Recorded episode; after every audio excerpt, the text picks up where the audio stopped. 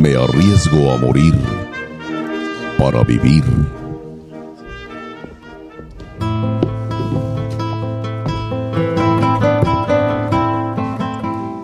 Cabalguemos juntos.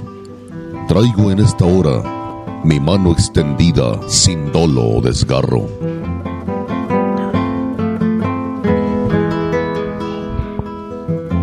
Cabalguemos juntos.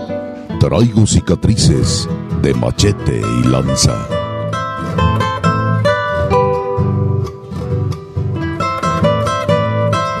Toda la pasión de la charrería y la tauromaquia en una sola arena. Arena mestiza.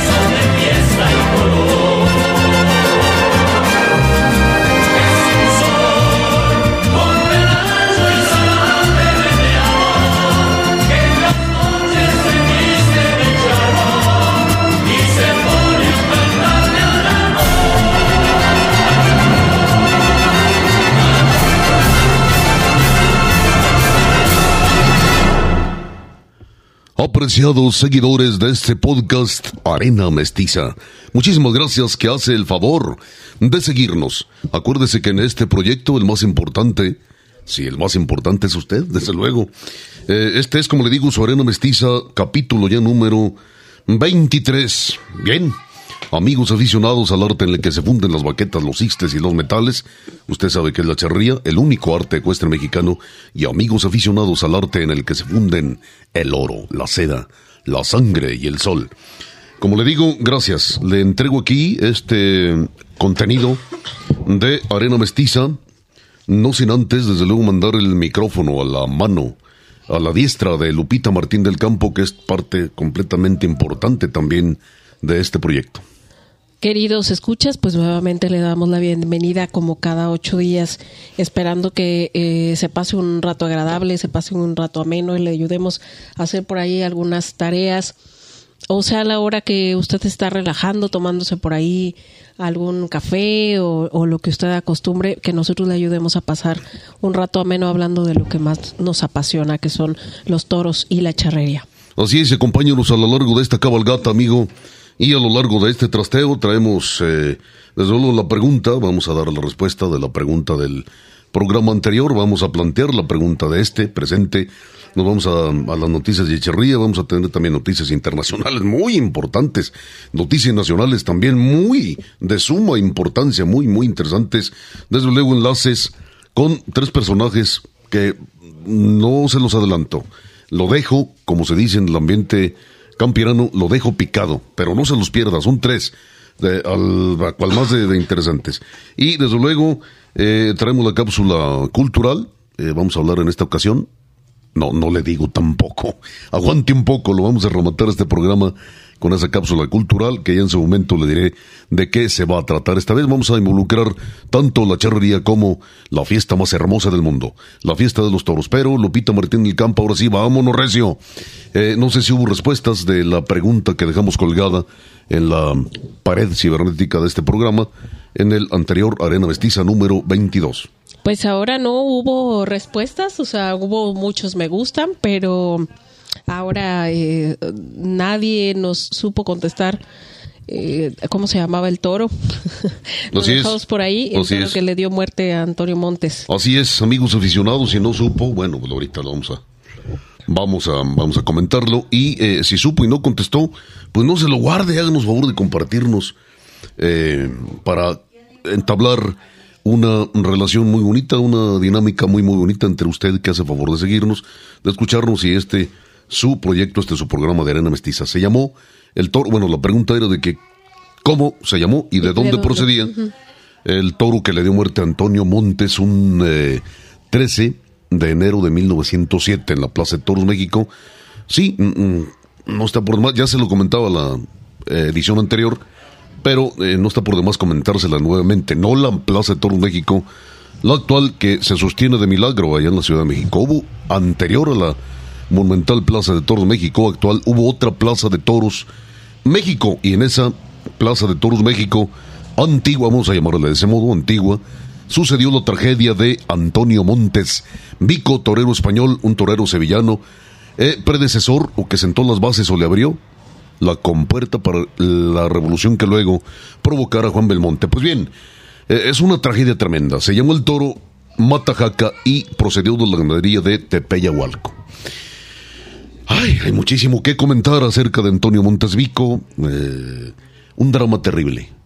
Eh, yo le, decía también en la edición anterior que eh, por ahí lo contó. Yo creo que la, a la pluma que mayor crédito hay que darle, la crónica a la que mayor crédito hay que darle de esta tragedia. ¿Por qué? Porque la vivió totalmente eh, cerca. Es decir, fue incluso quien atendió a Antonio Montes después de la cornada. Me refiero Carlos Cuesta Vaquero, el doctor Carlos Cuesta Vaquero que escribió con el seudónimo de Roque Solares Tacobac. Entonces él atiende Antonio Montes y además de ser doctor, eh, traumatólogo taurino, bueno, la traumatología taurina estaba yo creo que apenas sí tratando de formarse en aquel entonces, estamos hablando de 1907, pero ya era un médico que se dedicaba a atender eh, a los matadores heridos. Además de eso colaboró eh, con varios medios de comunicación especializados en la fiesta de los toros, entre ellos el Universal Taurino, que por cierto en la biblioteca privada, Lupita, y amigos, eh, la, biblioteca privada de, este que de estos que les están hablando, eh, contamos con una colección muy importante de del Universal Taurino, originales por supuesto, encuadernados que te encontraste por ahí en, en algún bazar en la ciudad bellísima de Querétaro. Bien, bien, ahí colaboró eh, Roque Solaris Tacuba, que pero también colaboró en algunas otras ediciones periódicos y en algunas publicaciones, como le digo, especialistas, especializadas pues en la fiesta de los toros, una pluma muy, muy prolífera, una pluma muy importante y repito, de tanto crédito que vivía las faenas, vivía la fiesta de los toros dentro de ella misma. Entonces, esta tragedia, como le digo, de Antonio Montes, la vive y la escribe. Yo creo que es la crónica, o la mejor crónica que existe eh, de, esta cornada de Matajaca de Tepeyahualco a, Antonio Montes. Alrededor de la cornada, alrededor de la tragedia, antes y después, hay hechos muy, muy trágicos. Hay hechos paranormales incluso. Lupita Martín del Campo manda eh, Antonio Montes a su mozo de espadas. Como casi todos los matadores actualmente, son muy raros los matadores de toros que van a los sorteos. Eh, este, a sortear el lote que les corresponde en la tarde. Bueno, cuando hay sorteo, cuando realmente sorteo, ya sabemos quiénes han sido los sinvergüenzas que no sortean o no han sorteado, ¿no? Como Eloy Cavazos, sinvergüenza nunca sorteaba. como debe de ser, en una fiesta que se preste de seria y en un profesional que se preste de profesional. Pues bien, eh, en aquel entonces eh, Antonio Montes manda a su mozo de espadas a la Plaza de Toros México a que sortee el ganado, pero ya había visto eh, el encierro Antonio Montes en los corrales de la Plaza de Toros México y mm, no le gustó Matajaca, lo vio, desde que lo vio no le, le, tenía, tuvo augurios, vamos.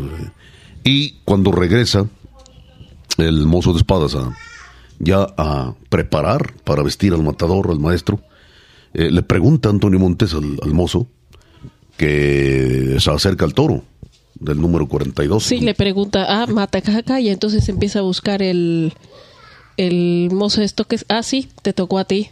Y entonces dice que eh, golpeando el brazo del sillón dijo, lo sabía. Sí y ya metimos la respuesta como si fuera huevos de Pascua, ya lo dijimos. Entonces, bueno, la respuesta es Matajaca de Tepeyahualco. Fue el toro que le dio muerte. Número 42. Número 42. Quemado con el número 42, bien. Que le dio muerte a Antonio Montes. Así es, efectivamente, en la tarde se viene la corrida y se viene la tragedia. Creo que, si me equivoco, amigos aficionados, háganme favor de corregirme. Para nada que me caiga mal, para nada que me moleste, al contrario, a mí me gusta que me corrijan cuando me equivoco.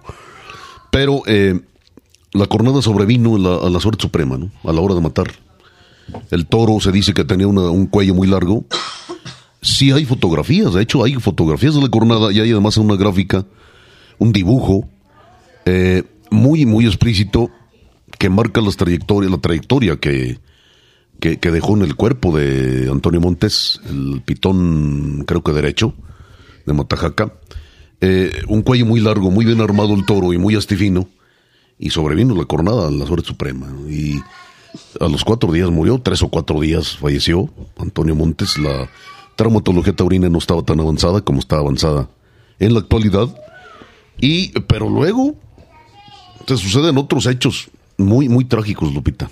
Sí, bueno, él muere después a los tres, bueno, a los cuatro días prácticamente, porque él fallece el día 17. Sí. A consecuencia, al final, pues fue una peritonitis. Aumentó la, la, la fiebre y, y pues esta infección luego ya generalizada de, a partir de la peritonitis y bueno, fallece. Antes de eso, pues él seguramente sentía la muerte. Mm, describen que hizo su testamento, que le dejó todo a, a su madre y una suma de dinero a una a una muchacha norteamericana que vivía con él. Así es. Eh, y cuando terminó dijo eh, el dolor que le voy a dar a mi madre. Sí, ¿no? palabras más, palabras menos. Mi, ma- mi madre cuando se entere. Sí, la- el, el Pobre de dolor. mi madre, Ah, él. Así es. Eh, Sentía la muerte. Sentía la muerte y efectivamente murió el día 17. Luego de ahí, en, en el depósito de cadáveres, este, estaban las, pues, los cirios encendidos. Eh, uno de ellos empezó a derretir, se calentó y entonces encendió el féretro en donde se encontraba el cuerpo de Antonio Montes. Entonces el cuerpo, el cadáver sufre graves quemaduras, eh, sobre todo de uno de los, no me acuerdo si el lado derecho o el lado izquierdo, la cara, eh, un brazo, la pierna. Luego después, cuando ya lo embarcan, cuando tratan de embarcarlo del- de, o, o transportarlo de- del muelle a Por cierto, en- en barco. Vera- en Veracruz, desde luego. claro eh, ya para transportarlo a Sevilla pues bueno todavía se les se les rompe por ahí un arnés un, Sí. de- del féretro que, del que ya llevaba el cadáver que ya se Ya había quemado Sí, parte calcinado, en sí. parte calcinado y se cae al agua Así es. entonces eh, fue una tragedia tras otra y Dolor, cornadas, agua, sangre, fuego. Exactamente, Dios. está, está marcada por el agua, el fuego Sí, y la sangre. y la sangre, sí, claro, sí, la cornada de. Antonio Montes y todo lo, lo que rodea, que pareciera de leyenda, que Sí, pareciera de, de un, pues un hecho un poco hasta surrealista, ¿no? Sí, cómo no, cómo no. Y finalmente, pues descansa en Sevilla en los restos de Antonio Montes. Sí, señores. Pero también lo importante fue lo que dejó en el toreo. Sí, claro. Eh, recuerde que en la época de... Antes, de- vamos a hablar de antes de Juan Belmonte. Durante la época eh, cabal, pues, de Antonio Montes. Repito, es un poco antes de Juan Belmonte. El toreo era más de defensa que de lucimiento, más de vergüenza y de más de facultades que de estética. Se toreaba más sobre piernas. No era el toreo como lo con- conocemos ahora. De alguna manera, Juan eh, Antonio Montes eh, le da la idea, por decirlo de alguna manera, a Juan Belmonte para que Juan Belmonte provocara la revolución tremenda que hizo en el toreo. Para mí es Juan Belmonte el, el padre del toreo moderno. Eh, y Juan Belmonte ya no toreaba tanto sobre piernas. Tenía defectos en, en las piernas Juan Belmonte. Pero yo creo que aunque no lo haya tenido, ese defecto en las piernas, se habría quedado quieto porque lo hacía por convicción. Y era una propuesta imposible la que, la que planteaba Juan, Juan Belmonte, que fue criticadísimo en su momento. Eh, decían que el, que el que quisiera ir a verlo, que se apurara porque un día de esto lo iba a matar un toro. Pero bueno, es una historia muy, muy larga, muy, muy larga y, no quisiéramos eh, extendernos tanto. Pero, pero de alguna manera fue eh, el precedente del toreo, el montista fue el de Antonio Montes. Andaba un banderillero, una cuadrilla de Antonio Montes que se llamaba, se apellidaba Calderón. Ya creo que lo comentábamos en el programa anterior. Y posteriormente fue apoderado de Juan Belmonte. Luego Juan Belmonte se dice que era muy aficionado, era una pasión para él el caballo, montar a caballo y hacer faenas campiranas propias del campo bravo español. Y las hacía prácticamente a diario en, su finca de Gómez Cardeña, que fue donde finalmente se suicidó en Gómez Cardeña. Y a uno de los de sus caballos, los que, montaba su caballo preferido, ya anciano, Juan Belmonte le puso Calderón en honor a su apoderado. Pero bien, ahí hay una historia muy, muy larga. Eh, si usted quiere abundar en ella, amigo aficionado, sobre Antonio Montes, sobre todo, este, lea eh, un libro que se llama Las Cornadas, autoría de Jaime Rojas Palacios e Ignacio Solares. O eh, Crónicas de Sangre, ¿no? las 400 coronadas y algunas más de José Carlos y López Fernández, mejor conocido como Pepe, Alameda. Ahí va a encontrar amplia información acerca de esta coronada de Antonio Montes. Cerramos este capítulo, aunque le dejamos muchísimos renglones todavía por leer, pero abrimos el de la pregunta que se va a quedar colgada durante toda la semana. Ojalá que ahora sí haya quien nos conteste, que nos comparta su eh, eh, respuesta. Y ya que estamos en cornadas, vamos a seguir en cornadas. Vamos a lanzarnos un reto. Eh. Vengo, y la verdad no preparo nada. Yo, tú lo sabes, Lupita, no preparo nada. Me vengo con lo que traigo en la memoria y nada más. Durante todo este año vamos a hablar de puras cornadas en las preguntas. ¿Les parece bien? Y ahorita mismo se me ocurre. Hay otra cornada muy famosa, años después de la de Antonio Montes, por supuesto. De un joven arrogante un joven carismático, un joven valiente que estaba llamado a ser figurón del toreo y rival de Manolete. Nada menos que me refiero a José Laurentino López Rodríguez. ¿Sí? Usted lo conoce mejor como Joselillo, o lo identificó mejor como Joselillo. Díganos el nombre y la procedencia del novillo que le pegó la coronada mortal justamente a José Laurentino López Rodríguez Joselillo, que por cierto hay también una historia grandísima, no era mexicano, de, era, de, de, raza, era español totalmente, originario de Nocedo de Corueño, eh, provincia de León, España. Se vino muy, muy niño aquí, creo que 6, 7 años, con un hermano, que, ya, tenía, establecido, aquí con una tienda de barrotes. Así es, en, en la Ciudad de México. Y bueno, pero dejamos ahí la pregunta. Díganos cómo se llamó y de dónde procedió el novillo que le pegó una cornada, pues el adelanto fue en la femoral. Y sí lo atendieron Rojo de la Vega y Javier Ibarra. Pero a causa de eso murió Joselillo. Bien, pues ahí está la pregunta eh, del programa siguiente. Bien amigos, ahora nos vamos a abrirle la compuerta al, o las puertas al lienzo charro con las noticias, sobre todo de El Nacionalito. Ya le adelantábamos el capítulo anterior acerca de este evento tan bonito, tan hermoso que estamos en espera aquí en Aguascalientes. Le vamos a ampliar un poco acerca de esta información.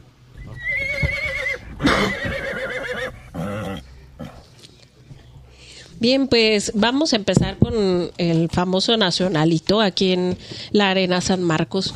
Eh, y el, en el programa anterior, pues únicamente le di las fechas de inicio y las categorías. Recuerde que se iniciará con dientes de leche, luego será infantil A, infantil B y finalmente el juvenil para en un día hacer las finales de las categorías. Pero bueno, eh, yo nuevamente le, le invito, eh, le exhorto a que asista a Lienzo Charro para que vea estos pequeñines que ya charrean como grandes.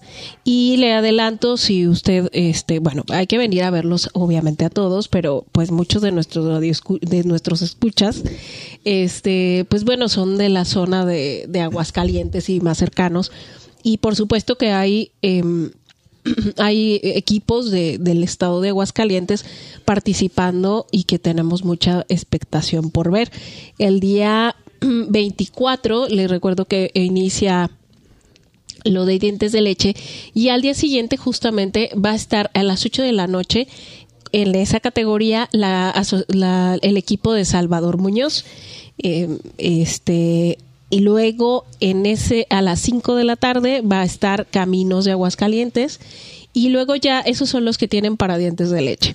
Luego en el Infantila a las 8 de la noche el día 27 vuelve a estar Salvador Muñoz ya en esta categoría. Este, la verdad es que ignoramos, eh, bueno, eh, Salvador Muñoz eh, lo conocemos como Chavita o le decimos de cariño Chavita porque lo conocimos desde muy niño, desde niño a él y, a su hermano Toñito. claro, y a todos ya los dos son hombres. Sí, hombre, hombres de familia, papás. Padres de familia. Nosotros los conocimos de niños y con unas grandes facultades y ellos tienen la escuela. Entonces, eh, yo quiero suponer, y si no, bueno, lo ampliaremos, lo estaremos preguntando, que estos equipos son, son a partir de la escuela que tienen los Muñoz. Y bueno, pues entonces ya tienen dos equipos en, dientes de leche y en infantil A, que no es que no es poco, no es mucho trabajar con estos niños y este y pues lograr eh, que entraran precisamente a un a un nacional y no nada más porque sea el estado sede, ¿no? Eh, luego al día 28 a las 2 de la tarde van a estar los compadritos de Aguascalientes y ese mismo día el, el precisamente el equipo de RG2 también hará presencia en la categoría de infantil A con los charritos RG2. Eh, se lo comento porque, bueno, no olvide que este equipo será el anfitrión del Congreso y Campeonato Nacional Charro allá en el vecino estado de San Luis Potosí. Ese mismo día, en la noche, estarán las niñas de la escaramuza Herencia Charra, que es también de aquí de Aguascalientes, y concluyendo en esta etapa, el 30 de julio a las 8 de la noche estarán los niños de pabellón de Arteaga. Entonces, pues sí hay mucha actividad de los charros de los niños de aquí de Aguascalientes, participando con cinco equipos de, de niños y una escaramuza hasta ahorita. En el próximo programa ya le estaré adelantando quiénes serán los equipos que competirán en el infantil B y en el juvenil de aquí de Aguascalientes y vamos a investigar los charros completos de las categorías de dónde nos acompañan, porque en el programa no lo, no lo especificaron, pero bueno, es muy importante saber de dónde vienen estos niños. También obviamente hay participación de niños que vienen de Estados Unidos. Bien amigos, aquí tiene usted las noticias de carácter charro. Estamos concentrados completamente en el Nacionalito, cuya sede será aquí el Poliforum Charro de la Isla San Marcos, en la capital de las aguas cálidas. De veras, vengan, vengan y visiten Aguascalientes y estén en el Nacionalito.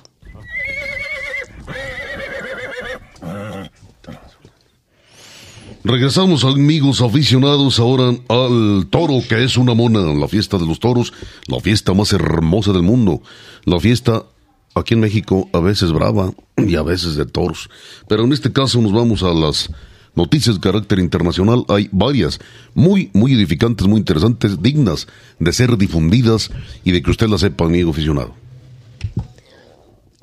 Intensa, chispeante y triunfal ha sido la fiesta que honra a San Fermín en Pamplona.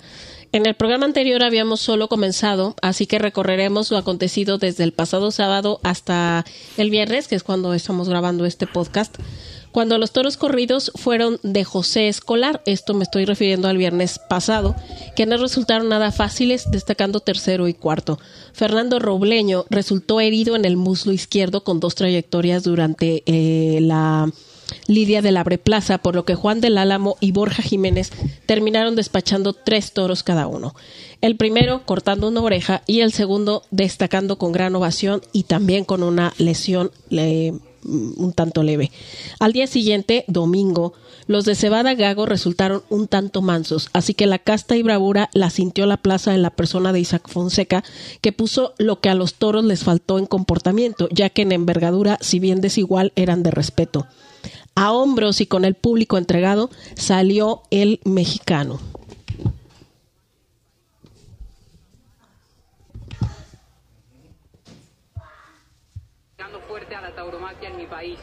metiendo amparos y promoviendo. Como verán, porque sé que lo verán, todo lo que mueve la tauromaquia. Un mexicano se está partiendo la madre acá en España y no se le reconoce. Déjenos hacer nuestro trabajo. Muchas gracias. Y como también me debo este público, les voy a brindar a ellos. Bien, pues ha escuchado usted eh, el brindis de Isaac Fonseca que hizo a través de los micrófonos y que fue transmitido por Mundo Toro, expresándose así eh, con la gente que está eh, solicitando amparos y que ha logrado suspensiones. Ahí está un mexicano que, que estuvo en Pamplona y que cada tarde sale. Eh, si los toros, si los toros salen, salen mansos o como salgan, él sale siempre bravo.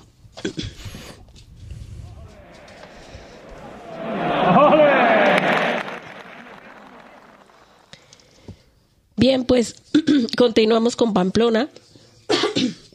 Pereira y Ginés Marín triunfaron en el festejo de inicio de semana ya sexta de feria ante los toros de Fuente y Imbro, cortando tres orejas cada uno. Y si bien no salió a hombros, Daniel Luque se impuso a su lote, que fue deslucido.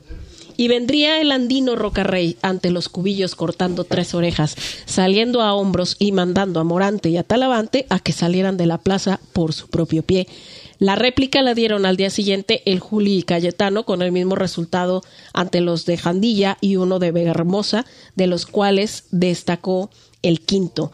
Ya durante la novena, nuevamente Rocarrey hizo lo suyo, abandonando la plaza otra vez a hombros, destacando además el segundo toro de Victoriano del Río y el sobrero de Cortés. El viernes 14, eh, que aún no tenemos el resultado, pues bueno, fueron los toros de Miura para Rubén Pinar, Juan Leal y Jesús Enrique Colombo. Y bueno, ya lo estaremos comentando esto en el siguiente programa.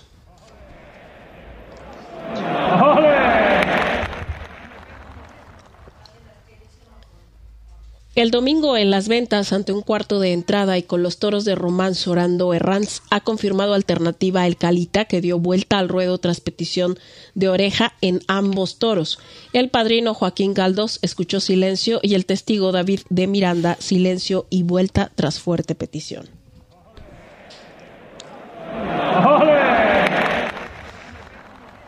Y finalmente vamos a dejar un, un poco ahí el continente europeo no sin antes comentarle los carteles eh, de la Feria de Nimes, de la Feria de la Vendimia.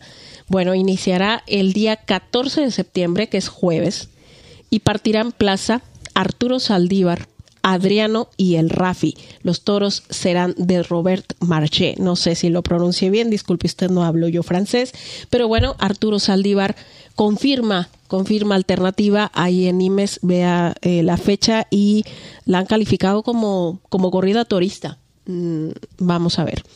El viernes 15 de septiembre ah, eh, se ha anunciado un mano a mano eh, de Daniel Luque y Emilio de Justo. Los toros serán de la quinta.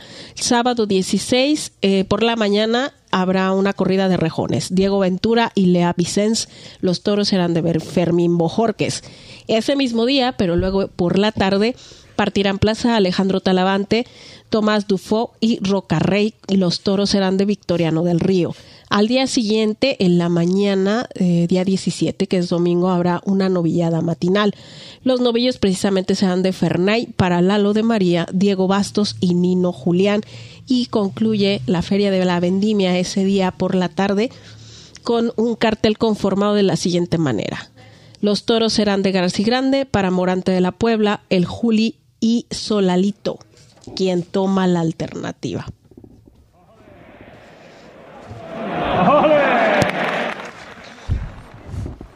Sí, amigos, bien completa la información de carácter internacional referente a la fiesta de los toros. Vaya, un triunfo importante de Isaac Fonseca, vaya un triunfo contundente de este michoacano, vaya un triunfo resonante. Y vaya que decir Cebada Gago no es cualquier cosa. Y vaya que decir Pamplona no es cualquier cosa. Vaya que decir la fiesta española no es cualquier cosa. Es muy complicado, pero sí también por otra parte quiero decirle, es un mexicano no formado en la tauromaquia mexicana. Propiamente está formado en la tauromaquia europea. Sí, desde luego, porque, porque su mentor, su apoderado, eh, Jacobo Hernández, y porque él mismo tienen una visión más allá de los teofilitos, más allá de Aguascalientes, más allá de la México, más allá de, de, de, cualquier plaza que se le ocurre de aquí, pero, pero no por menospreciarlas, sino porque el monopolio empresarial mexicano no tiene otra visión más allá de los teofilitos, repito, de los bermalditos, de la mansedumbre y de chequear, y de chequear a quienes no debería chequear. lamentable, lamentable esta política. Cuando una estructura un ya no te permite crecer, pues no, vámonos. que salir de ahí. Y bien lo dijo, usted escuchó parte del brindis de una de las faenas de Isaac Fonseca, le cortó una oreja a cada uno de los toros. No, no eran teofilitos. Y no fueron nobles. Y no, fue, no tuvieron clase en las embestidas. Y, traían un par, tenían un par de puñales por pitones que, que pues espantara a cualquiera. Uno de los, no, no recuerdo cuál de los cronistas, este, incluso a uno de los del encierro le llamó un toro que más bien parecía un uro. Ya me imagino. Recuerda que el uro es el antecesor de, del, este, en la evolución del toro de Lidia, el, el uro antecesor y era gigantesco y, era feroz, además era, feroz. sí, sí, sí. Ya hablaremos tú de la evolución del claro, toro de la evolución del toro de Lidia, que es un tema muy muy interesante, pero así como el del caballo. Ah, es interesantísimo. Pero bien, en otra ocasión será amigos aficionados. Ahora estamos con Isaac Fonseca y, le corta, como le digo, una oreja a cada uno de sus adversarios y sale a hombros con los dos orejas cabales y cómo mató a los toros. Salió muy entregado. Nosotros hemos visto las faenas o parte de las faenas, el resumen de las faenas en video y sí, la verdad es eh, muy importante. Nada más salieron en hombros durante toda la feria de Pamplona. Eh, Isa Fonseca y, eh, Roca Rey. Mm. No recuerdo quién más. El Juli Cayetano. El Juli y Cayetano. Entonces, volvemos a, a, lo mismo. Es una feria demasiado importante, muy popular y muy exigente y muy difícil muy complicada por muchas muchas razones, por muchas causas. La gente de Pamplona ya conoce a Isaac Fonseca porque lo vio de... Bien, novillero, porque también, si no me equivoco, también salió a hombros como novillero. También, entonces, pues bueno, eh, la verdad es que lo ve uno y de verdad que él sale más bravo que cualquier toro así es, Así es. Y, bueno, amigos, eh, el brindis fue a los antitaurinos. Eso de antitaurinos, entre comillas. Yo quisiera que alguien me rebatiera de verdad con inteligencia me rebatiera con argumentos, me rebatiera con razones, me, me, rebatiera con, con, con, algo que puede rebatirse de, en el orden de lo moral. Son, son, son unos, ya no, es que no tienen nombre, es que, es que sus argumentos no son argumentos, es como, como querer o como tratar de convencer a un intelectual de que dos más dos suman 170. Entonces sus fines son, son bajos, son rastreros, son vivorescos y con perdón se ha dicho de las víboras, sus fines son políticos. De antitaurinos no, no tiene nada. Yo creo que hay gente que a lo mejor no le gusta, no conoce lo que sea, ¿no? es muy respetable. es, su forma de pensar y su forma de ver la vida y las cosas, ¿no? Pero sí, definitivamente eh, la, la parte política se aprovecha de esos nichos para empezar a causar ruido con fines que no tienen absolutamente nada que ver, incluso con los que se llaman defensores de los animales o antitaurinos. Que no defiende nada. Que no defiende nada. Yo creo que el, toro de Lidia pues, se defiende solo. y, los ganaderos. los ganaderos son los que se deben de... y los que se preocupan por ellos. ¿Y de qué forma? Que, que de una manera que ellos ni se imaginan, porque criar, criar un animal criar, tener un ato, no, no es nada sencillo. Hay que ponerle inteligencia, hay que eh, ponerle mucha estrategia y sobre todo vocación y amor. Decía don Mariano Ramírez, uno de los ganaderos que más me gustan, que ya pues lamentablemente desapareció. Falleció el ingeniero Mariano Ramírez y desapareció la ganadería, pero fue una de las ganaderías que más me han gustado a mí en la historia del toro mexicano. Decía que para ser ganadero de toros de Lidia se necesitaban dos cosas. Mucha afición y mucho dinero. sí, por supuesto. Sí, amigos, y ahora mandamos los micrófonos de Arena Mestiza hasta lo que otrora fuera la capital, la Gran Tenochtitlán, la capital del Imperio Azteca, ahora Ciudad de México, con don Leonardo Páez, que en las semanas pasadas estuvo enfermo, delicado de salud en eh, las vías respiratorias, pero gracias a Dios ya está mejor y ahora va a hablar para ustedes. Don Leonardo, buenas tardes y adelante. ¿Qué tal? Buenas tardes, Lupita. Bienvenido, Leonardo. Mucho gusto en saludarlos. ¿eh? Al contrario, don Leonardo, y siempre es interesantísimo escucharlo. Y adelante, somos todo oídos. Pues mira, desde luego a mí me conmovió hasta la médula, aunque lo reiteremos, la, la actuación de Isaac Fonseca. Claro, en Pamplona. En Pamplona. Y entonces, pues es inverosímil, hermano, que salen los exquisitos y los conocedores poniéndole peros al muchacho. Y entonces dice uno, bueno, ¿cómo debe hacerle un ser humano que quiere ser figura del toreo? Torear como morante o este matar como eh, no sé quién, ¿verdad? Es decir, son ganas, ganas de veras de no valorar momentos y expresiones claves, hermano. Este muchacho me recuerda el caso del Gleason en el sentido de que le pusieron peros, pues porque él no era serio, no era convencional, no era clásico, bla, bla, bla. Sí. Y desperdició el empresariado una oportunidad de oro Sí. de haber repuntado la fiesta de los toros, porque es muy sencillo. Al, al corriente le pones finos y al fino fi- le pones temerarios. Así En fin, es. la fiesta es mucho más imaginativa que los gustitos Sí, claro. de los exquisitos, ¿no? La variedad, fin, ¿no? Que cada quien escoja absolutamente, lo que le gusta. Absolutamente, absolutamente, Lupita. Y nadie puede pedirle a un torero que sea el que lo es. Claro. Y este muchacho me parece una frase que le oí yo una vez al filósofo Ciorán en Arles, bueno, en un bar, después de una corrida, y le preguntaron que cuánto, que si cree que duraría la fiesta de los toros. Les hablo de los años 70, ¿eh? fines Sí. de los 70. Ujú. Y el hombre dice, no creo que dure. ¿Por qué? Le preguntan. Porque ya nadie está dispuesto a enloquecer en la cara del toro. Sí, así es. Qué buena frase. Sí, Y buenísima. este muchacho Fonseca simplemente enloqueció en la cara del toro. Sí. Y salió inerme, y salió indemne, quiero decir, y, y, y con un público gratificado y emocionado. Sí, claro. Bueno, yo no sé qué otra cosa sea la tauromaquia, ¿no? claro. Pero bueno, bueno, para todos hay. Y luego, bueno, pues esta, esta mega marcha de ayer me conmueve. ¿Qué ocurrió, queridos amigos, con que la gente que estaba en las plazas, en los palenques, en los lienzos, se tuvo que salir de esos escenarios y, y tomar las calles para que la- le respeten esas tradiciones? Alguien falló ahí de fea manera, ¿eh? Definitivo. ¿verdad? Sí, De señor. tal manera que, bueno, ¿no? Fíjate, andamos queriendo defender lo que está en nuestras entrañas, por Dios. ¿Qué les digo a ustedes de la charrería y de la tradición este hípica mexicana popular, no, no, no de los derbis y de los grandes este clubes, no, no, no, no. La relación hombre-caballo, ¿no? Así Sí. es. Ahora resulta que tenemos que salir a defender algo que por derecho es nuestro Que- y punto que y que tenemos derecho Sí. y que por derecho podemos escoger o deberíamos tener la, des- la libertad de escoger eh, si vamos o no o sea me, Así parece un atropello también Ah, Así es, totalmente un atropello. Y ahí te digo, los, los señores del, del negocio taurino eh, cada día son más sospechosos porque teniendo todo el dinero del mundo no han querido eh, llevar a cabo una investigación seria.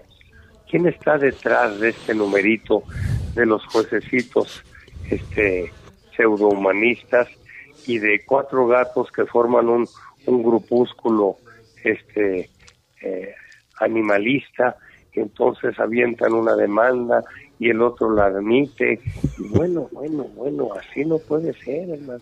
Sí. Un Y Así relajo. está haciendo, Y así como- está haciendo. ¿eh? Sí. como si no hubiera Sí. recursos para defenderse también legalmente o sea es Exactamente, una cosa que, exactamente, que no hay algo muy explicación sospechoso, claro Muy raro, muy raro, ¿ves? Y bueno, pues cada vez están afectando más plazas, ¿no? Sí. no sé si eh, algo me decían, además de Puebla, no sé qué hubo recientemente, estos triunfos tontos, ¿verdad? De suspender festejos. Sí. En Tijuana también sucedió, don Leonardo. Tijuana, desde luego, ¿verdad? Que tanto batallaron ahí con el toreo Sí. hasta que lo tiraron. Yo creo que ya hicieron un fraccionamiento, Sí. no se les da seguimiento, pero bueno, el hecho es, querido, que está la fiesta de los toros, este, las peleas de gallos y eh, la charrería eh, a merced de, de- de un atajo de idiotas Así es. Sí, señor. disfrazados de, de- de humanistas, Sí, señor. de ecologistas, Sí. y bueno, Que de, que de ecologistas, sí, nada más disfrazados porque de ecologistas no tienen un pelo. ¿verdad? Así es. Imagínate tomar a la fiesta de los toros, hermano, como la responsable de afectar el medio ambiente. cuando es todo Bueno, lo contrario Pues hay que respetar, Lupita, lo que se llama la inteligencia, hasta donde se entienda la inteligencia. De tal manera que, que- ¿qué hacen todos estos aventureros del ecologismo con una contaminación ambiental, industrial, eh, vehicular, eh, mediática, auditiva, este, visual, etcétera, etcétera. Y que, que es así, es terrible. Pues esa es la que nos está ahogando. Sí, señor. Y no, y no media docena de gentes en una plaza de toros tratando de mantener un ritual milenario, ¿no? Claro, que tiene tanta profundidad y tiene tanta liga, tiene tanta tanto argumento, tiene tanta historia, tiene tanta moralidad, tiene tanta inteligencia y economía y póngale lo que usted guste. Así Definitivamente sí, señor. Una hermosa metáfora de la vida. Sí, así es. Y lo que y lo que ha ocurrido con nuestra querida fiesta, pues es que eh, el, el toro este se fue para arriba y los encargados de lidiarlo ya no supieron. No supieron qué hacer, exacto. no exactamente, claro, sí. En fin, maestros, les agradezco infinito su tiempo, su espacio, su confianza. ¿eh? no, al contrario, Leonardo, que termine de recuperarse. Sí, termine de recuperarse, cuídese mucho. Esperemos que sí, cuídense mucho. igualmente, igualmente. Sí, amigos aficionados, ahora colgamos el teléfono de la Ciudad de México y nos vamos ahora hasta Michoacán, el bello estado de aquí del sur de la República, nuevamente a eh, hablar con nada menos que con Jacobo Hernández, apoderado de Isaac Fonseca. Mi querido Jacobo, eh, ¿cómo te encuentras? Y gracias de antemano por tomarnos la llamada. Señor Martín del Campo, un gustazo saludarlos. a ti, a Lupita, señorón, señorón Martín del Campo. No, hombre, no me digas eso, mi querido Jacobo, el gusto es de nosotros. El gusto es nuestro y muchas gracias por pues, enlazarte con nosotros. Claro, y nada, mi querido Jacobo, gracias, y nada, mi querido Jacobo, ahora para celebrar contigo, compartir ese, ese gusto, ese triunfo enorme que tuvo Isaac por allá en la Plaza de Toros de Pamplona. Sí, afortunadamente, afortunadamente se suma un triunfo más a, a su agenda y este y bueno, con un compromiso latente para las tardes que vienen por delante. Así es, mi querido Jacob, por cierto, ya que tocas el tema, eh, no sé si ha, si tengas por ahí ya un calendario más o menos hecho de las corridas que tiene próximas este Isaac por ahí en España. Así es, pues mira, este, Sergio, lo comento de esta forma. Sí. Eh, de momento el fin de semana se presenta en Francia, en una en un lugar que es San Vicente Tairos. Sí. Mi francés, mi francés no es muy bueno, pero bueno. y, te comento algo, que tiene que hacer un viaje relámpago a México por la cuestión de la renovación de su visado de trabajo. Sí. Tiene que venir unos días para acá y regresa para estar en la corrida del 10 de agosto, de todo lo que se le viene para agosto. Ahora, debo decirte que, que lo más bonito de esto, pues es que estamos ilusionados porque se van sumando más y más fechas que de momento no están todas confirmadas, pero creo que Isaac puede tener un, mes de agosto y septiembre muy interesante. Qué bueno, nos da muchísimo gusto porque se lo merece. Y, y este, qué bueno que, que, están saliendo ya más fechas y más fechas, que es al fin de cuentas de lo que se trata y lo que debe repercutir los triunfos, sobre todo tan importantes de un torero como fue el de, el de Isaac en Pamplona. Eh, yo creo que, bueno, esta ya había triunfado como novillero, mi querido Jacobo, pero ahora ya triunfa como matador. Sí, afortunadamente, eh, saliendo de ese percance que digo, finalmente todavía no, no sale, por eso digo, está saliendo. Eh, la corrida de un día anterior en Teruel, que corta por ahí una oreja, sí. tiene lo de, lo de Pamplona, y creo que todavía esto lo hace como, pues más, más este, impactante, ¿no? Claro. Porque no estando al 100%, el hombre tenía que dar la cara, lo hizo de esa forma y como él lo dice, todos los esfuerzos tienen recompensa a corto, a largo plazo y mira, afortunadamente siguen saliendo corridas para él. Bien, y nos dices que va a Francia, donde la fiesta también es muy seria. Sí, señor. Sí. Es, es, es, un país que le gusta mucho ir a, a Isaac porque además de que lo han acogido muy bien, hacen las cosas con mucha seriedad.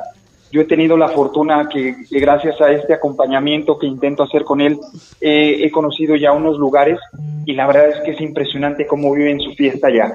Un, ejemplo a seguir Francia, de igual forma como Pamplona, que ustedes saben muy bien que velan por los intereses de su fiesta, de su feria, y pues eso hace todavía más grande la fiesta de los toros. Claro que sí. Eh, Isaac, eh, además de todo lo que dice cuando se planta en el ruedo, me llama mucho la atención que ha tenido gestos muy interesantes. Por ejemplo, cuando, eh, cuando estuvo acá en, Madrid se fue en transporte público y ahora que estuvo en Pamplona hizo un brindis en, los micrófonos de los medios muy particular a, pues a la gente que está poniendo acá amparos y que hay algunos suspensiones de festejos y, plazas cerradas acá en México. Eso me llama mucho la atención y son gestos que me parecen muy interesantes por parte de Isaac. Sí, Guadalupe, fíjate que, que hay una cosa que yo creo que todos los artistas, toda esta gente que se debe al público está claro que, que debe de tener dentro de los muchos elementos creo yo que está lo que es la autenticidad y, efectivamente entonces nosotros eh, a ver es, es bonito escuchar tus palabras así como otros aficionados y yo como mexicano finalmente desligándome un poco de quién es Isaac Fonseca la verdad es que es una figura que es muy auténtica. No faltó quien me dijo eh, por el hecho de haber visto la transmisión de decir que que cómo, cómo vestía con, con, una camisa un tanto desabrochada en Pamplona, cuando el hombre lo que estaba ahí era viviendo un calor impresionante, la corbata claro que se veía un poco desaliñado, pero finalmente esto habla de su autenticidad. Mientras algunos se preocupan por, su, por sus figuras, por sus formas, por sus trazos, él lo que se preocupa es salir a entregarse, estar bien con su público, y esto creo que en el ruedo, y luego por esto que dijiste, por medio de la voz, que es tan importante en el ser humano, en los artistas, pues da muestra de su autenticidad y de lo lejos que quiere llegar. Claro, su congruencia, ¿no? Lo que hace con lo que piensa. Exactamente, y que además toma esa decisión porque lo más bonito es que le brota de manera tan natural este gesto del transporte público, esto del brindis del otro día y muchas de las cosas que vive para su afición. Eso es todavía lo más bonito, que viene de una fuente que es natural y creo que eso se nota. Claro, pues nada, eh, mi querido Jacobo, eh, algo que quieras agregar de parte de nosotros. Un abrazo muy, muy afectuoso, muy sincero, muy franco. La verdad, estamos muy orgullosos de que un mexicano haya triunfado de esta esté triunfando de esta forma en, en una fiesta tan seria, tan severa, tan complicada, tan competida como es la de España, eh, y hayas tú, seas parte de un matador de toros con, con eh, en la, de la formación de un matador de toros con alcances internacionales, que ya lo comentábamos hace unos momentos en el programa, que tienen una visión más allá.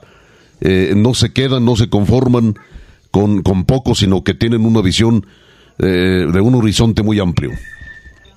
Ay, señor Martín del Campo, pues no me queda más que agradecer sus palabras, el espacio que nos dan y, y sí resaltar algo que, que, él sabe y él es muy consciente de que con todo y que se han alcanzado cosas importantes, sabe que el camino es muy largo, sabe que necesita aprender mucho, necesita evolucionar y seguramente conservando estos elementos, pues Isaac Fonseca nos va a dar todavía más y más gustos como mexicanos que somos y, y también agradecer a los medios de comunicación, porque finalmente este es un trabajo en conjunto, en equipo, y gracias a ustedes porque también se conoce más de la vida de Fonseca. Es una historia muy bonita, pero todavía, todavía hay mucho por escribir. Sí, le falta muchísimo por escribir. Pues bien, mi querido Jacobo, ¿algo más que quieras agregar? Agradecer eh, el espacio, saludar a la gente, pedirle de favor que la mejor manera, y a raíz de lo que se vivió ayer en la Ciudad de México, me queda claro que no hay mejor respuesta que asistir a los eventos taurinos, a cualquier convocatoria, estar unidos y luchar por lo que es nuestro. Así es, claro que sí. Claro. Muchísimas gracias. Un abrazo, mi querido Jacobo. Un abrazo. Gracias. Gracias. Hasta luego. Oh. Bien, amigos aficionados, colgamos ahora el teléfono de, mi querido Jacobo Hernández y ahora nos vamos hasta, me supongo que Tlaxcala. Nada menos que con eh, Angelino de Arriaga, que ha triunfado fuertemente en la pasada feria en Aguascalientes, pero que ahora eh, está siendo parte de un evento muy importante por allá en tierras del centro sur de la República Mexicana. Matador, buenas tardes y gracias que nos tomas la llamada. Hola, muy buenas tardes, gusto saludarlos, la verdad que muy contento de, volver a hablar con ustedes después del buen recuerdo que me trae Aguascalientes, así que muy contento. Sí, cómo no. Bien, eh, brevemente, mi querido Angelino, eh, dinos qué tienes de, en el campo profesional si tienes corrida, si tienes eh, el proyecto que tienes para el resto del año en tu carrera como matador de toros. Pues bien, la verdad que eh, vas a estar bastantes fechas. Eh, me voy a Perú a finales de agosto, en septiembre también. Eh, me voy a Yucatán igual. Eh, no me gusta adelantar las fechas como tal porque ya ve que luego se caen las fechas, pero va todo bien, todo bien. ya hay pláticas para para Tlaxcala, para la feria de Tlaxcala, así que así que contento. Ojalá ojalá se comprende todo eso pero la verdad que contento por, por cómo ha venido el año. Qué bueno, nos da mucho gusto, mi querido Angelino y eh, ojalá que se concrete todo. Ahora vamos a otro, a otro asunto también muy importante, Taurino, desde luego, porque está siendo eh, mm, clave tú en, en una serie de eventos de tipo cultural que nos parecieron muy bonitos, nos parecen muy edificantes, nos parece que merece la pena difundirse bastante por allá en tus tierras, en tu, en tu estado. Sí, la verdad que también, este, pues igual aquí estoy colaborando con, con el presidente de Guamantla y la verdad que está echando la pata para adelante porque eh, un dato a resaltar es que pues él es este del Partido Verde. Ok, mira. Qué, ironía, ¿verdad? Ironía y no, porque a lo mejor es más congruente. Ironía es más congruente, claro. Sí. Sí, la verdad que, este, pues la verdad que está echando para adelante el, presidente este, Salvador Santos Cedillo de aquí de Guamantla y, eso es muy importante, ¿no? Que, al final, pues, no por ser de un partido significa que, vamos, que, es igual a los demás, ¿no? En este caso que el verde, pues ustedes saben que siempre, pues ha sido, pues siempre, digamos, un poco antitaurino, ¿no? Sí, así es. Entonces, este, la verdad que está echando la, la, pata para adelante, está apoyando en todo, el tema taurino. Eh, desde el primer momento que entró, pues ahí este, me pidió apoyo y con mucho gusto accedí. Y la verdad que hemos hecho grandes cosas ahí en, en la coordinación taurina. Estamos, eh, sobre todo yo estoy tratando de, fomentar la tauromaquia con los pequeños, con, con las escuelas, que es muy importante en estos tiempos que estamos viviendo, fomentar la la tauromaquia, pero con los más pequeños, enseñarla, eh, pues vamos, tal y como es eh, nuestra fiesta taurina y, y, la verdad que ahí en el, en el Museo Taurino de Guamantla, que está pegado a la Plaza de Toros, pues ahí estamos haciendo muchos eventos con, con muchas escuelas, con muchas, este, no sé, primarias, secundarias, preescolar, eh, preparatorias, estamos llevando muchos, muchos niños y eso es muy importante, ¿no? Para, para fomentar la tauromaquia y, sobre todo eso, ¿no? Que al final ellos son el futuro de, de nuestra fiesta y, bueno, ahora para la feria de, de hemos elaborado varios este varios eventos culturales, eh, va a ser el segundo seminario de, feria, el año pasado igual creo que se hizo con, con gran este éxito. Y, y, este año pues mira vamos a tener alrededor de 10 eventos eh, en la feria, vamos a tener eh, exposiciones fotográficas, vamos a tener al, maestro Ángel Zainos, que es un excelente fotógrafo, va a hacer una una exposición en homenaje al maestro Rafael Ortega, se llama Señor de los Tercios, la verdad que va a estar muy bonita. Vamos a tener este exposición con los artesanos taurinos de Guamantla, que también cabe resaltar que en Guamantla hay muchos artesanos taurinos, entonces este, se les va a dar este espacio para que para que para que expongan. También vamos a tener eh, vamos eh, conciertos de flamencos, eh, vamos a tener este como invitado el 14, que es un día fuerte de la feria. Vamos a tener este, va a dar el pregón taurino don Luis Niño de Rivera. Este mismo día se le va a hacer un homenaje a la ganadería de Coajamalucan. Eh, eh, también vamos a tener este la parte de, de, las charlas taurinas, conferencias taurinas con, con varias ganaderas. En este caso decidimos darle también a la, mujer, ¿no? que es muy importante modo taurino, vamos a tener una conferencia con las ganaderas de, de Paulina Gordoa, que es la ganadería de, ganadera de, Espíritu Santo, eh, Verónica González, que es la ganadera de Cuajamalucan, y, Liliana López Lima, que es la ganadera de Coyotepec. Y bueno, y vamos a tener presentaciones de libros, va a estar este, de, Yucatán el periodista eh, eh, Eduardo Puerto, que es un gran aficionado y buen periodista de allá de la península de Yucatán, va a presentar su libro. También vamos a tener la presentación del libro de, aquí de un gran cirujano taurino que se llama eh, José Antonio Zamora Lomelí, que es un excelente, excelente cirujano taurino. Va a presentar su libro 25 años atendiendo eh, los percantes taurinos. Y bueno, alguno más por ahí. Ah, también vamos a tener pasarelas taurinas. eh, la moda taurina eh, y alguno más, no espero que no se me olvide, algún, algún evento más, pero la verdad que va a estar va, a estar muy bonito, la verdad, estamos haciendo, pues tratando de hacer las cosas lo mejor posible. Ah, también eh, va a ser, vamos a tener la primera exposición de taxidermia taurina en el estado, sí. es algo que es muy importante resaltar, que bueno, que casi la verdad que no, no le hemos dado, bueno, en este caso aquí en la escala no le hemos eh, dado el valor que, merecen los, los, taxis, los taxidermistas, entonces aquí vamos a tener la primera eh, exposición de taxidermia. Pues, la verdad que va a ser un, muy bonita hablando de eventos culturales y, bueno, creo que va a estar pues, en grande todos los eventos. Muy completo, muy completo. Hay literatura, hay arte, hay artesanía. Eh, las conferencias con las ganaderas se ve que van a estar muy interesantes porque además pues son ganaderías que que apuestan también por la bravura, ¿no? Así es, la verdad que sí. Eh, eh, estamos dándole pues todo lo... Bueno. Bueno. Bueno, sí. Bueno. Bueno. Sí, pero tuvimos un pequeño problema ahí con el con la comunicación. Ya la restablecimos. Y sí, este Matador eh, mm, decíamos muy completo, muy rico este esta serie de eventos ¿De dónde surge la idea? ¿De dónde viene? Pues la verdad que, eh, pues al final el mundo del toro es mi vida, ¿no? Y llevamos, pues más o menos, eh, gracias al toro he conocido todos todo, todo, vamos, muchos países taurinos y, de, ahí se me han venido todas las ideas, ¿no? Eh, que es no solamente la toromaquia son las corridas, sino es mucho más allá, o sea, hay muchas, muchas Así es.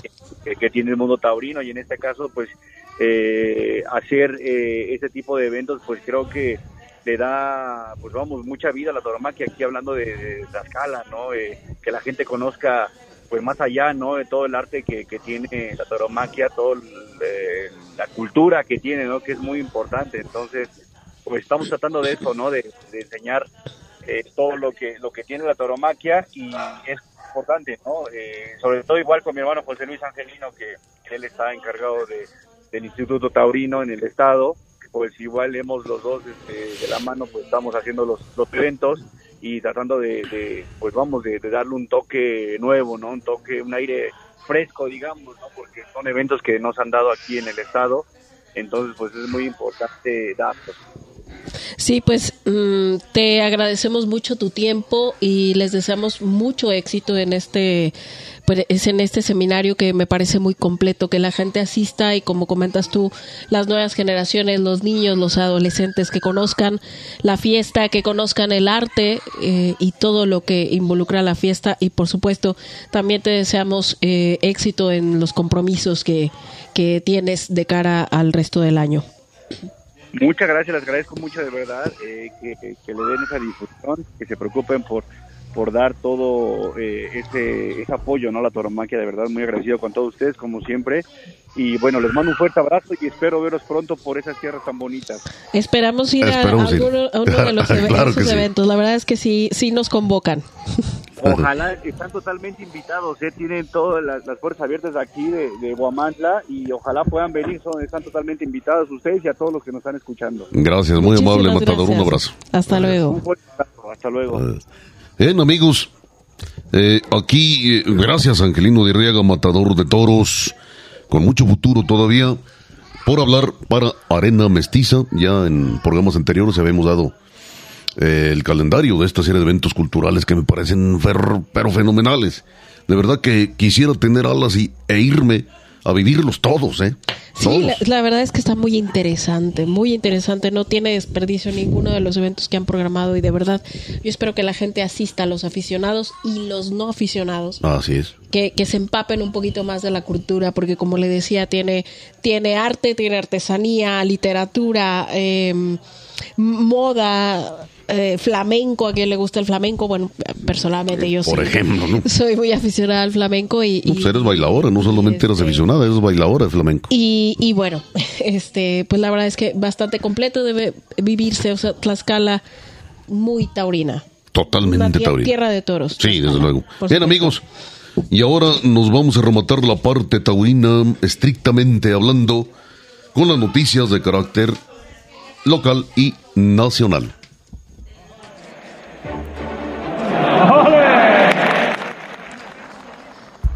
Bien, pues mm, realmente en el, eh, la cuestión aquí de noticias nacionales, pues nada más le voy a compartir algunos carteles que ya han sido anunciados. Ponga usted mucha atención. Mm, ya están colgados los de la feria de San Luis Potosí. Esto será, por supuesto, en la Plaza de Toros de El Paseo. El viernes 4 eh, toros de la punta para Antonio Ferrera, Arturo Saldívar y Sergio Flores. Viernes 11, toros de Gómez Valle para el rojoneador Rodrigo Santos, que reaparece. Los forcados potosinos, Uriel Moreno el Zapata, Fermín Rivera y Fermín Espinosa Armillita. El viernes 18, los toros serán de Jaral de Peñas para Arturo Macías, Ernesto Javier El Calita y Héctor Gutiérrez. Y cierra el viernes 25 eh, estoy hablando del mes de agosto, creo que no se lo aclaré, pero sería el viernes 25 los toros de Mimiahuapan para José Mauricio El Payo y Diego San Román.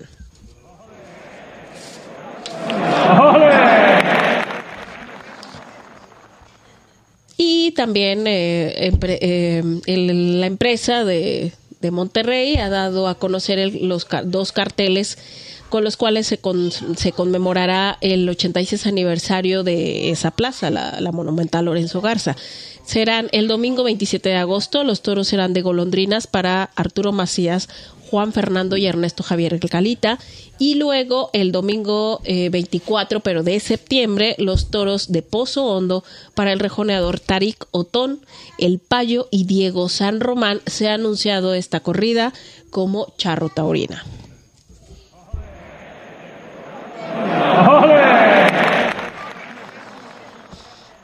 Y nos regresamos nuevamente al estado de Tlaxcala, eh, ya que este domingo 23 de julio, en punto de la una de la tarde, por allá en la Plaza de Toros Raúl González, esto en Tetla, se dará un festejo del Certamen Nacional de Escuelas Taurinas. Estarán por ahí los jovencitos Jimena Parra Parrita, que es de Querétaro, Juan Diego de Yucatán, Alejandro Moreno Castelita, que es de Hidalgo, Guillermo Veloz el Pausao 2 de Apizaco, Santiago Soria de Apizaco también y Ángel Ruiz de San Miguel de Allende. Por ahí estarán estos alumnos de, estas escuelas.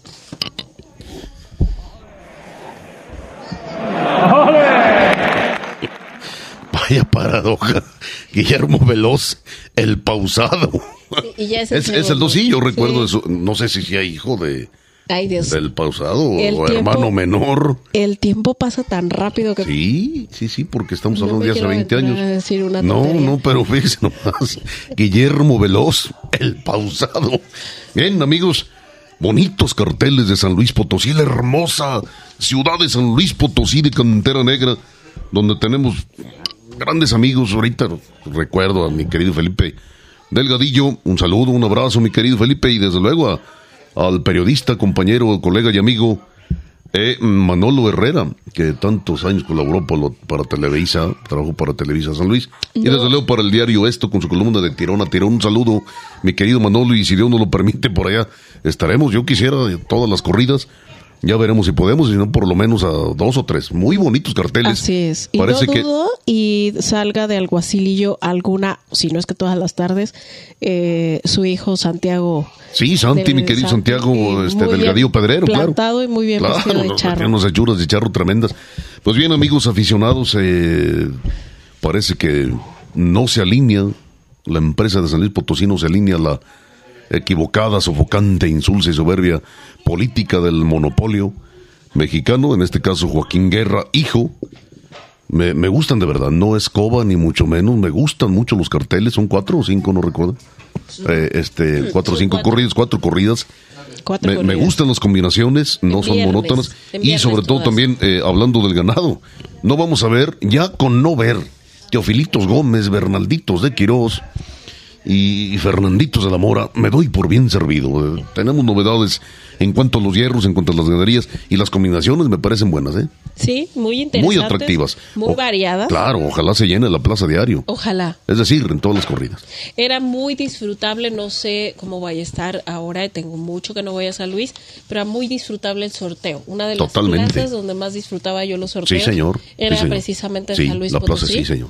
Y además una plaza con un aroma, un sabor muy, muy nostálgico, muy bonito, muy sabroso. Y Guadalajara también, pero San Luis tenía el atractivo de, de, que tú podías andar arriba y ver los toros, eh, podrías andar en los pasillos. Sí, sí. Pero este, San Luis, muy disfrutable. Sí, como no, la bellísima ciudad de San Luis Potosí, pues allá, por allá nos veremos. Esto en el mes de agosto durante su feria que celebran a, desde luego a, San Luis Rey. Sí, sí, sí. Y eh, además de Aguascalientes, no es nada lejos, la plaza de además la plaza de toros está muy cerca al centro, a dos o tres cuadras del centro histórico de la ciudad de San Luis Potosí, hecha de cantera negra, donde también se hace, yo creo que la más la segunda en importancia, o la, más bien la primera en importancia, eh, eh, procesión del silencio del Viernes Santo es en San Luis Potosí, que por cierto tiene una relación taurina porque la inició nada menos que el maestro Fermín de Vera. Sí. Bien. Nos vamos, amigos aficionados, a rematar este Arena Mestiza número 22, perdón, perdón, número 23, con un pialazo larguísimo hasta la mota, sí señor, con la cápsula taurina, perdón, la cápsula cultural que vamos a involucrar, la parte taurina y la parte, la parte charra. ¿De qué vamos a hablar? ¿Qué le parece si hablamos de la anécdota? Que hay, hay de todo, hay anécdotas chuscas, hay anécdotas eh, cómicas, hay anécdotas tragicómicas incluso, tanto de la charría como de la fiesta de los toros. Podríamos llenar volúmenes y volúmenes y volúmenes de, de anécdotas, tanto de una fiesta como de, como de otra. Eh, y le vamos a contar brevemente algunas eh, que se han tejido en las entrañas, estos, las entrañas de, de, la charría y las entrañas de, la, de los toros. Eh, ¿Con qué quieres que comencemos, Lupita Martín del Campo? ¿Comenzamos con la de toros o con las de charros? Con las de charros. Vamos a comenzar con las de charros. En alguna ocasión, eh, sí voy a omitir algunos nombres porque no queremos ofender a nadie. Además, no están como para, para, para, para defenderse delante de estos micrófonos de arena mestiza. Pero don Alfonso Rincón Gallardo, que además es otra historia, don Alfonso, y es un personaje del que hay que hablar muy largo y muy tendido en otras ocasiones. Eh, un emblema en la suerte cola, sobre todo, don Alfonso. En paz descanse, murió del noventa y tantos años. Le voy a contar dos, dos anécdotas de él. Una que no viví, la otra sí la viví. Esta que no viví estaba en un cierto lienzo charro. En un evento, seguramente una charreada, y alguno de las personas que estaban con él le pregunta, don Alfonso, ¿qué le parecen los charros? La contestación de don Alfonso fue voltear a ver al personaje y decir, ¿cuáles charros? Ese fue una. Me supongo que fue en la Ciudad de México. Yo, yo creo que fue en la Ciudad de México. Ya se han de imaginar, ¿no? bueno, la otra es, eh, por cierto, que íbamos con, con iba mi, mi, madre, eh, íbamos precisamente a, Villa de Arriaga, San Luis Potosí, a un evento con Felipe Delgadillo. Y llevaba yo en ese entonces a los becerristas Jorgito Salvatierra y el hoy matador de toros Leo Valadez. Íbamos los cuatro eh, y no recuerdo por qué tuvimos que llegar a Ciénega de Mata. Nos queda de pasada desde luego, son nuestros ranchos es vecino de Ciénega de Mata. Y eh, tuvimos que llegar a Ciénega por algo. Y llegando lo primero que vemos es a don Alfonso, ya anciano, ya, muy grande, a don Alfonso. Montado a caballo. Montado a caballo. Siempre montaba con chaparreras o pantalón charro, camisa charra y, por supuesto sombrero ancho.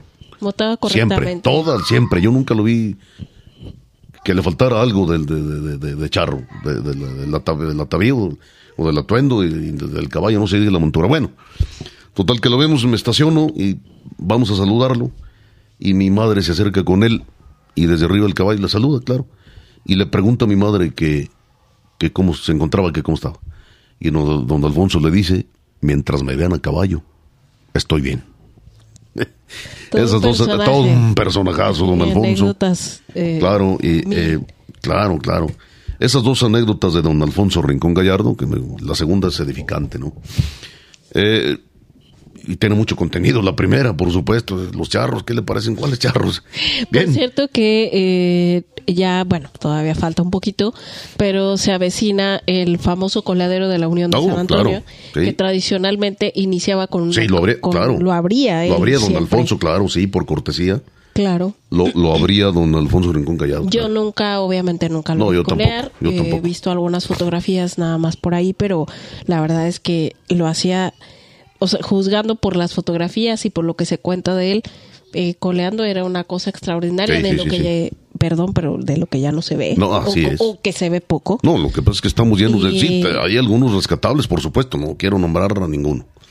Pero sí estamos llenos de tumbatoros, ¿eh? pero la mayoría, el 97%, son tumbatoros. Sí, con una, eh, eh, simplemente en las fotografías te transmite la elegancia, la propiedad, la Mm, corrección. la- la correctísima técnica que eh, usaba. Exactamente, y, y bueno, era tradicional que él abría los coleaderos de la Unión de San de San Antonio, que siempre son el domingo más cercano Al 16. al 16 Así de es. septiembre y que tiene ya muchos años. Este año, ¿qué edición será del coladero? eh, Vamos a buscarlo si alguno de ustedes Anda cerca los 100 sabe. años, ¿eh? Sí, exactamente. Debería de haber un festejo grande. Sí, y muy sobre especial. todo, yo creo que tengo algunos años que no asisto, pero también es cuidar mucho. Deberían de cuidar mucho la integridad y la pureza de ese coladero. Sí, sí, claro. Porque a lo largo de los años mm, creo que ha perdido un poco. Sí, se ha desvirtuado en Eh, algunos ha- puntos, en algunos, en algunos aspectos, sí. Pero hay que rescatar lo importante porque es un coleadero que no sé si haya otro no. de esa índole no, en la ese- República no, Mexicana. No, yo creo que es el más grande. Exactamente. O sea, colean todo el día. Así es, todo el día. Todo Pero bien, día. ahora nos vamos a una anécdota de la fiesta de los toros. Hay tanta, ¿no? Hay tanta, tanta anécdota. Eh, ahorita, bueno, mencionemos, por ejemplo, la de Silverio Pérez, ¿no? La de Silverio Pérez y Cantinflas. Huelga ya. a un- Ahondar en estos personajes. Eh, Sí, no, de sobra conocidos. Silverio Pérez eh, no triunfó en España, fue de novillero, eh, no pasó mucho con él, de hecho alternó con, con de novillero, alternó con, con Manolete, llegó a alternar con Manolete. Bien, de matador de toros tampoco sucedió nada, básicamente la carrera, eh, el ascenso a la cima de figuras del toreo la hizo Silverio en México. Eh, mucho se ha dicho, mucho se ha escrito, mucho se ha discutido acerca del por qué Silverio Pérez no triunfa en, en España.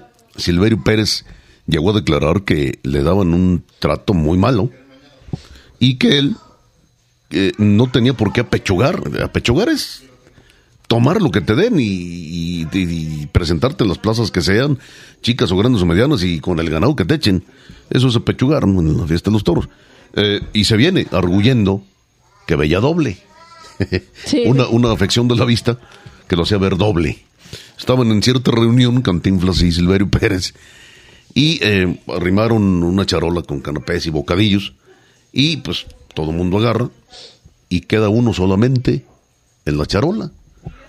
Y Cantinflas con esa guasa que dicen que tenía, igual como lo vemos en las películas, lo tenía en la vida real, pues imagínese, ¿no? No le estira la mano.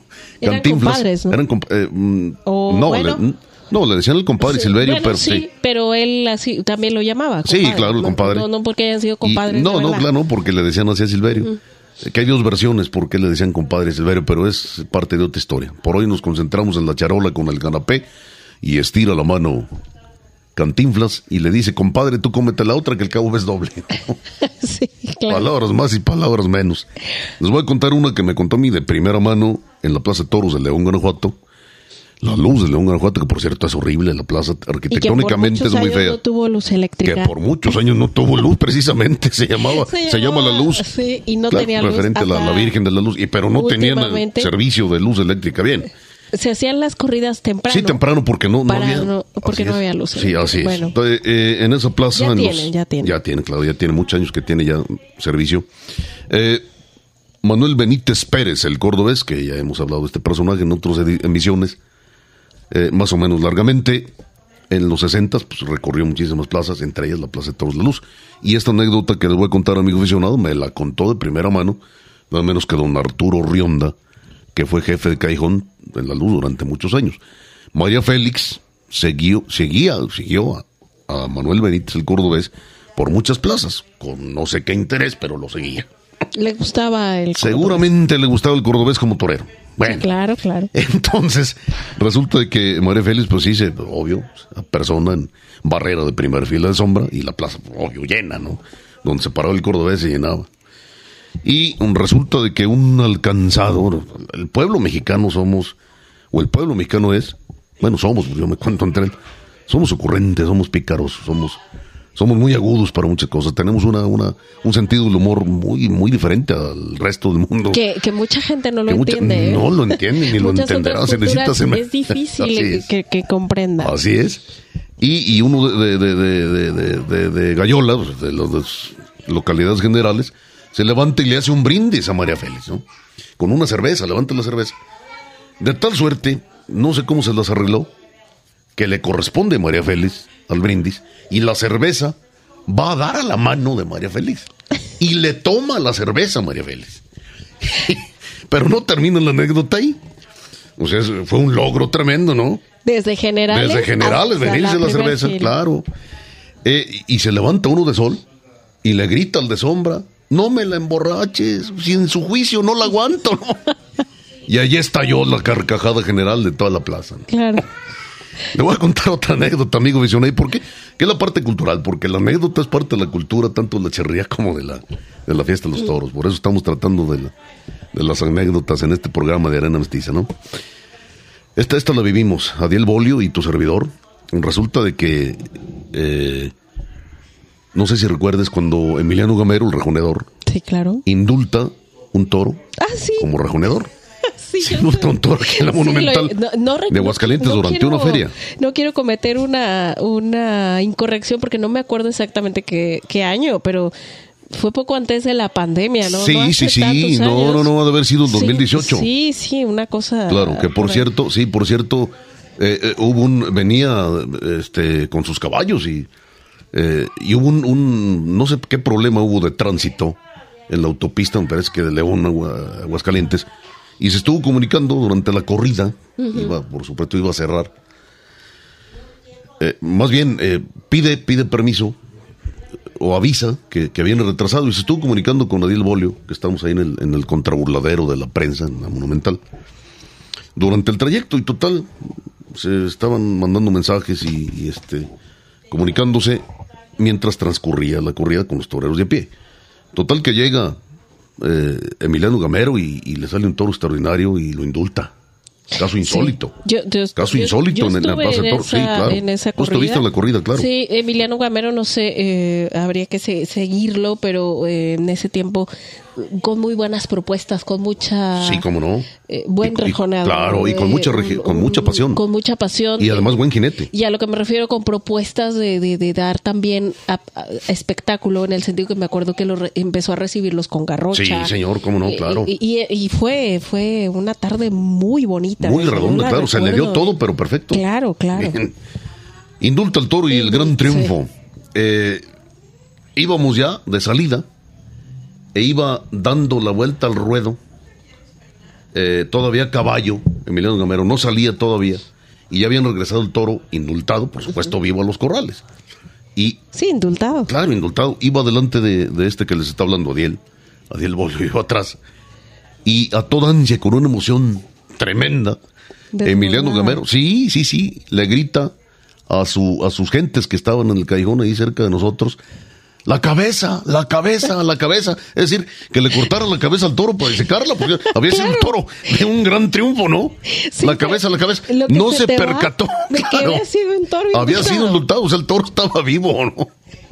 Y, no, no, o sea, yo, creo que pues, el sujeto, o sea, de pronto sí, lo que diga el matador. Sí, sí, claro, claro, claro. Y, seguramente entonces, ¿cómo que la cabeza? Pues si está indultado, está, ahí vivo en los, en los corrales, lo van a curar. Así es, le ganó la emoción y, ese, pero ese, te digo, la vivimos nosotros. Claro, claro. La vivimos, la vivimos y, y hay, bueno, recuerdo también en la Plaza México el grito aquel fabuloso, ¿no? El, el, ¿Cómo le decían? El eh, uno de los aficionados que al capea, ¿no? el, niño de la capea, Pedro Gutiérrez Moya, el niño de la capea, pues ha sido uno de los toreros españoles más consentidos de la afición mexicana en general, en particular de la Plaza México. Eh, durante una corrida no le fue muy bien con los de su lote. El negro, creo que le decían a este aficionado, y escogió el momento justo, justo, justo, para gritarle al capea. De, estaba no estaba en generales, pero sí entendido, es decir, estaba muy arriba, en locales de arriba, en las de sol, y le grita, paisano, no te hagas pendejo. y regala un toro. Sí.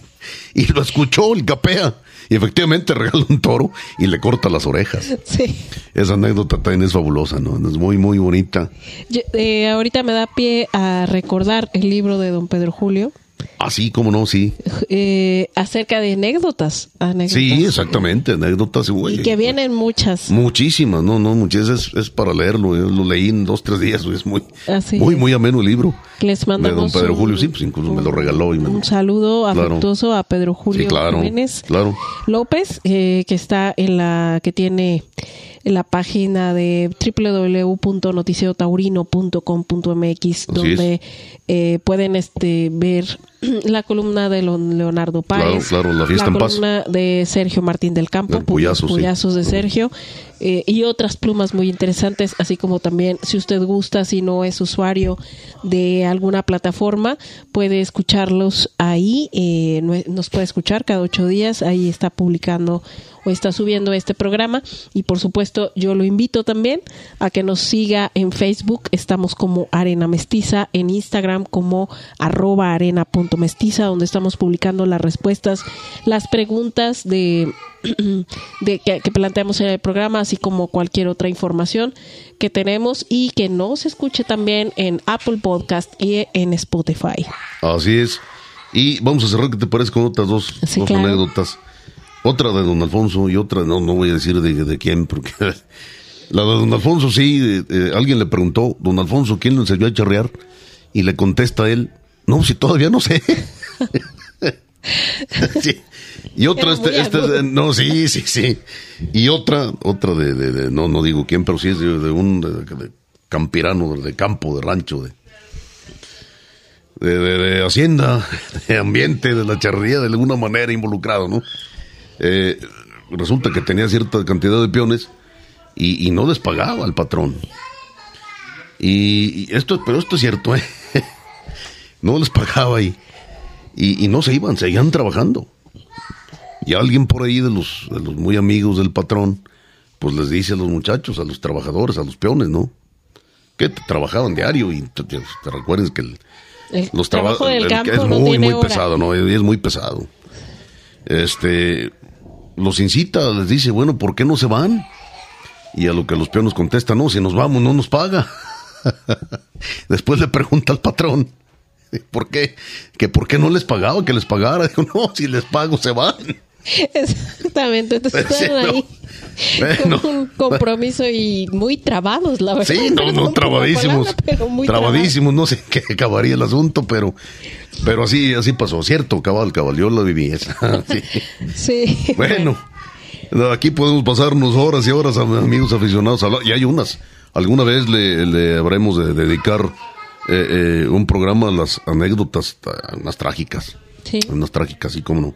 Pues sí, como platicábamos al inicio del programa con el tema de Por ejemplo, sí, lo de Antonio, Montes, todo aquello que que rodea y toda esa aura que rodea a, a, hechos trágicos también son de llamar la atención. Sí, como no. Y, podemos platicar sobre todo de toreros eh, que, viven una vida tan trágica que luego eh, alrededor de alguna cornada grave, alrededor de eh, el antes y el después. Los fenómenos paranormales que se dan en las cornadas. Lo crea usted o no lo crea, pero hay cosas que se dan. Sí, Sugestión, coincidencia. como usted guste llamarle, así es.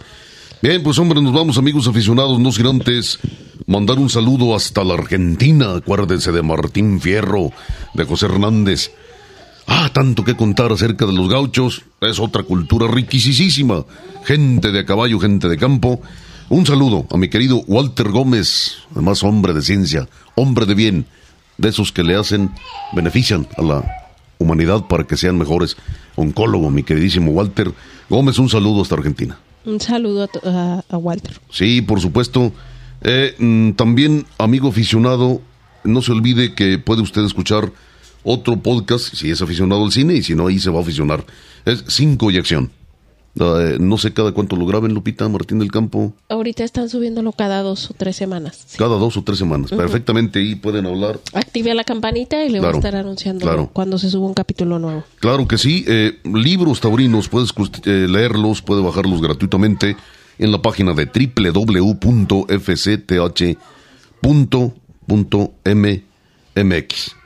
Y desde luego gracias a Gaby y a Rodrigo Guerrero. Sin ellos esto no sería posible. Así es, nos vamos Lupita. Nos vamos, eh, no sin antes eh, agradecerles que nos haya escuchado por más de una hora y espero que haya disfrutado el, el programa y que se le haya quedado algo de lo que tan, de lo que hablamos. Claro que sí, muchísimas gracias a usted, amigo aficionado, que hizo el favor de sintonizarnos, de aguantarnos, de subir este podcast y escuchar Arena Mestiza número 23. No se le olvide a todo aquel aficionado a la fiesta de los toros que por lo pronto le deseo triunfe en la vida y salga por la puerta grande. Y a los aficionados a la charría les deseo que cabalguen en la vida sobre un cuacazo. Sabino, que se vaya babeando el pecho y tragando la cola.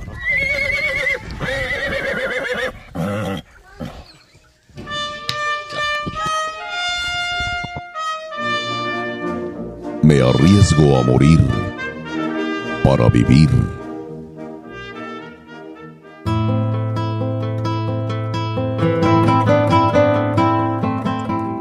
Cabalguemos juntos. Traigo en esta hora mi mano extendida sin dolo o desgarro.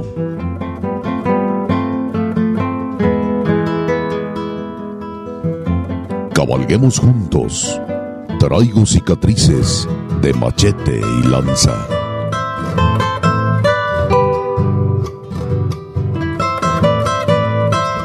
Toda la pasión de la charrería y la tauromaquia en una sola arena.